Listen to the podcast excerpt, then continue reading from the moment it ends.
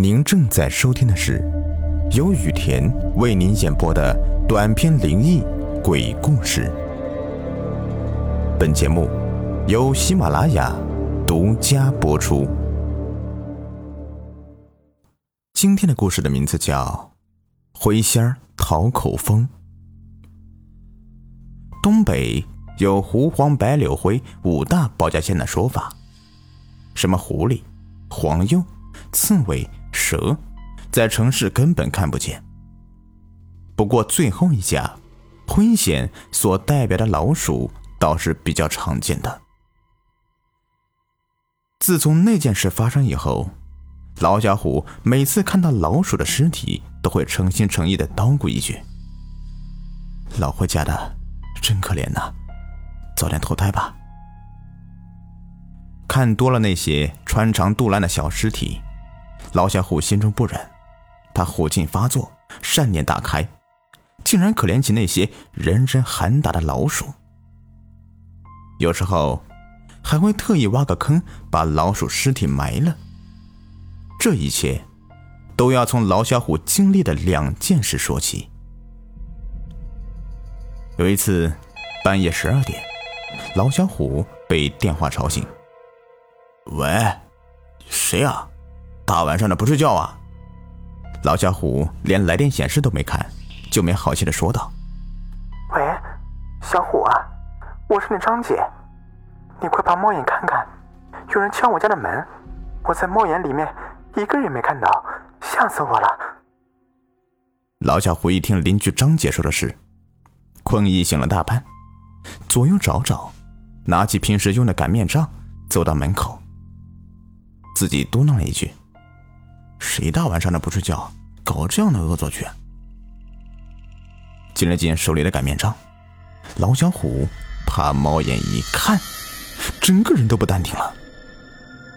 就见一只一尺多长的大老鼠敲着张姐家的房门。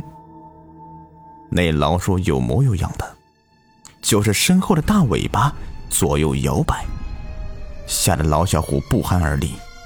电话里。传来张姐的声音：“喂，小虎，看清没有啊？谁在敲我家的房门呢？”张姐的声音都颤了。老小虎把电话放在耳边：“张姐啊，敲门的不是人。”电话听筒里传来张姐一声惊叫，紧接着就是张姐一顿数落：“你这个孩子，别吓唬我啊！”到底敲门的是谁呀？你姐夫不在家，别开玩笑了。老小虎恨不得抽自己一个耳光。大晚上的说敲他家房门的不是人，不吓着人家才怪呢。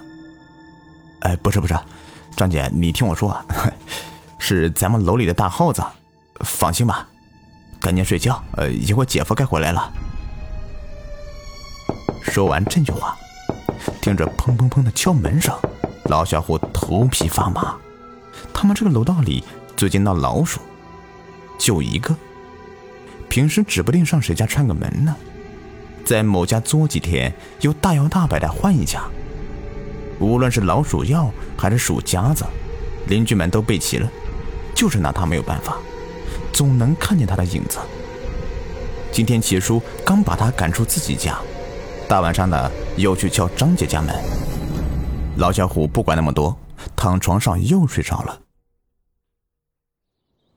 清早上班的时候，看着齐叔家那高高的门槛，老小虎发自内心的苦笑：这个东西能挡住老鼠吗？看见张杰开门，顶着一双熊猫眼，就知道他是一夜没睡。也难怪，大晚上被耗子敲门，搁谁谁能入眠呢？特别是女人都烦那个东西。邻居们打个招呼，等晚上睡觉的时候，老小虎不淡定了，听见翻箱倒柜的声音，一开灯，看见一尺多长的大老鼠从他眼前大摇大摆的走过去。老小虎气得一脱鞋朝老鼠丢去，打得老鼠发出吱吱的声音，钻进家具的缝里。老小虎也别睡了。起来翻箱倒柜的抓老鼠，一直到天亮也没有看到半点影子。马上就要上班了，老小虎在地上撒好面粉，指望着回来的时候能看见老鼠的爪子印，知道它藏身的地方，抓它就好说了。老小虎昏昏沉沉的上了一天班，回到家的时候，地上那些面粉纹丝未动，更没有半个爪子印留下。老小虎这个纳闷呐，难道老鼠不出来找吃的吗？怎么一点痕迹都没有呢？仔细听听，还能听见乒乒乓乓的声音。这老鼠还没走。吃过晚饭，老小虎也不敢睡觉，一闭眼睛就觉得大老鼠会突然跳在他的脸上。又翻找大半夜。也没有发现老鼠的半点影子，吓得他也不敢睡觉。突然想起一个传说，都说黄皮子爱讨口风，经常装成人的样子问路人：“你看我长得像人不？难道这老鼠是来讨口风的？”反正也没有办法抓它，就喊了一句：“这畜生怎么跟人似的？这个精呢？”明显听见家里扑腾了几声，老小虎又喊了一句：“老回家的，快修仙去！”然后家里就没有了动静。老小虎翻找了几个地方，竖起耳朵仔细听，也没什么声音。刚想睡觉，天就亮了，心里一阵郁闷。这事过去了好几年，老小虎平时总拿它当个灵异事件讲给朋友听。今天林拜请他喝酒，老小虎乐呵呵的去了。这家伙是干烧烤的，虽然为人阔气，但想要和他喝酒是有点难度的。平时每天忙着生意，哪有时间和朋友应酬啊？今天哥俩可算能喝点。吃到一半，肉串明显不够了。林白说了一句：“小虎啊，呃，去冰箱里面再拿点串呗。”老小虎打开他家冰箱，随便拎起一个塑料桶，里面是穿好的肉串。刚想回去，就听林拜说：“哎呦，别拿绿桶的，拿里面红色桶的。”哎呀，拿哪个不是一样吃呀？啊！老小虎喝了些酒，说话也无遮拦，却听林拜说：“呃，那你吃，反正我是不吃。”没办法。老小虎又拎回红色桶的肉串，两人烤串、喝酒，一直到半夜，就听见了吱吱吱的叫声。林拜虽然喝了点酒，意识还算清醒的。什么声音啊？老小虎喝得迷迷糊糊的，哪有什么声音呢？该喝喝啊！你这不都是关门了吗？还能有什么声音呢？这回老小虎也听清楚了，这是老鼠在那叫呢。嘿，你们家进老鼠了，赶紧弄点药。老小虎也不当回事，谁家还不进个老鼠呢？紧跟着就是厨房锅碗瓢盆掉地上的声音。哥俩跑到厨房一看，一只一尺多长的大老鼠正趴在洗碗池里，水龙头开着。看那个样子，好像在洗澡似的。小爪子偶尔去触碰一下开关，好像在调试水温。地上已经一片狼藉，很明显，都是刚才这只老鼠搞出来的。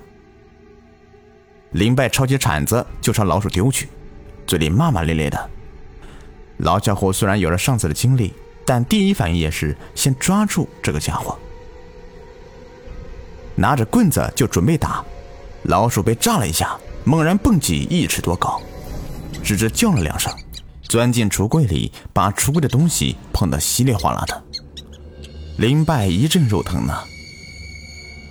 两人七手八脚的打老鼠，非但没打到，老鼠竟然扑在林拜胳膊上咬了一口，只是叫了两声，又跳到他们吃饭的地方，竟然有样学样的吃起了肉串。还在往外吐着什么东西。老小虎拿棍子抬手就打，老鼠蹦到冰柜上面，不到一秒功夫就打开冰柜，直接跳了进去。林拜急了，里面都是穿好的肉串，可不能让这个畜生给糟蹋了。林拜爆了句粗口，把肉串一桶一桶的往外拿。老小虎也过来帮忙。突然，老小虎的手触碰到一个塑料袋，拿出来打开，里面竟然不是牛羊肉，而是一个个小动物剥了皮的尸体。看样子外形很像老鼠，只是被切掉了尾巴和四肢。再往里面看。被切掉的部分竟然整整齐齐的摆放在旁边的塑料袋里。老小虎全明白了，这个老鼠是来给他提醒的。林拜，他黑了心肝。林拜气冲冲的拿出一包一包的食材，到最后就是那只一尺长的老鼠。就在林拜想关上冰箱门冻死这个家伙的时候。大老鼠蹦起多高，跳到林拜身上。老小虎想起几年前发生的事，就赶紧喊了一句：“这个畜生怎么跟个人似的？这个精呢，赶紧修仙去！”眼看着大老鼠钻进林拜衣服里，咬着林拜龇牙咧嘴，很明显这话没有用。老小虎还是大着胆子喊了一句：“老回家的，别淘气了。”口风给你了，赶紧修仙去。林拜这才安静下来，站起来脱掉上衣，没有半点大老鼠的影子，就是林拜被咬出数不清的伤痕。哎呀，哎呀，这疼死我了！我操！林拜哆嗦着身体，老小虎看着一道道老鼠咬、抓、挠出的伤痕，简直不寒而栗。拿起穿好的肉串和包着老鼠肉的塑料袋就离开了。